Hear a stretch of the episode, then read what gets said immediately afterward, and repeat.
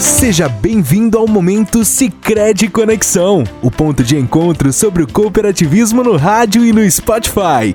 Fique por dentro das informações, novidades e projetos transformadores da cooperativa que está há mais de 40 anos promovendo o desenvolvimento local.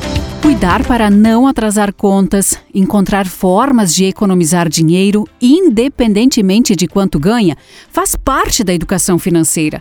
No começo de cada ano, o planejamento financeiro individual ou familiar se torna ainda mais importante, pois o período é carregado de investimentos necessários, como impostos, compra de material escolar, pagamento de matrículas, entre outros.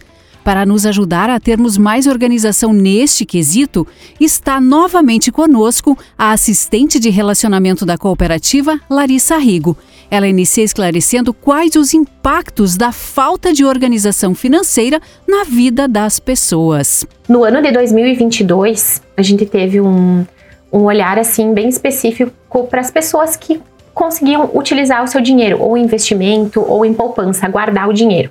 Dentro da nossa população, 32% apenas conseguiram guardar valores. E por que, que eu digo que é tão importante nós guardarmos valores? Justamente para essas situações que podem ser emergenciais ou não. Quando nós tratamos em um gasto sazonal, nós não estamos falando de uma situação de emergência, porque esse gasto já estava previsto. previsto. Então, isso já deveria acontecer em um planejamento financeiro. Agora, uma situação de doença, uma situação de pandemia, como ocorreu, enfim, outras situações cotidianas, essas sim, elas são impactadas pela surpresa. E aí, o fator surpresa, como é que a gente pode organizar ele? É tendo uma brecha no nosso orçamento. Então, vamos imaginar assim: temos dois orçamentos de duas famílias.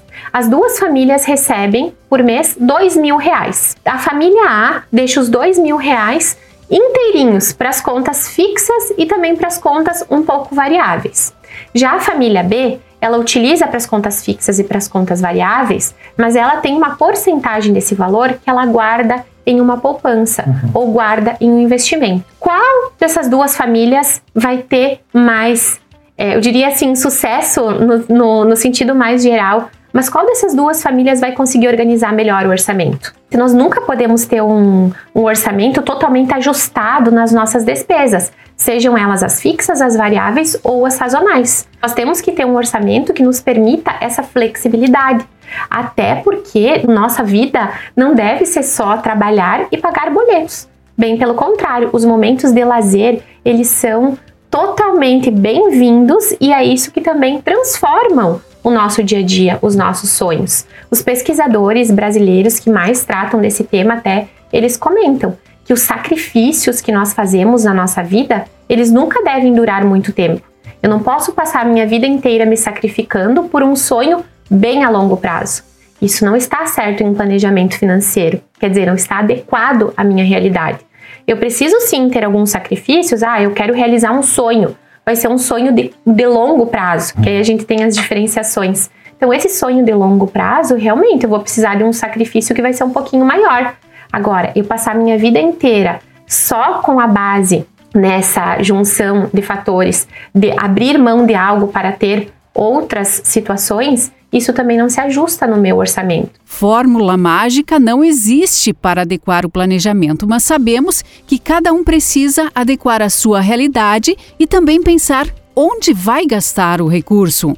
Quando nós vamos para as educações financeiras nas escolas, a gente faz um trabalho também bem legal com relação aos alunos, para que eles também levem para suas famílias essa pauta que é tão importante. Nós fazemos o exemplo de uma pizza. E aqui eu vou dar um exemplo bem ilusório, tá? E digo a pizza porque é algo que também está à nossa mão. Se todo final de semana, durante um ano, a gente conseguir, a gente pedir uma pizza durante um mês primeiro, né?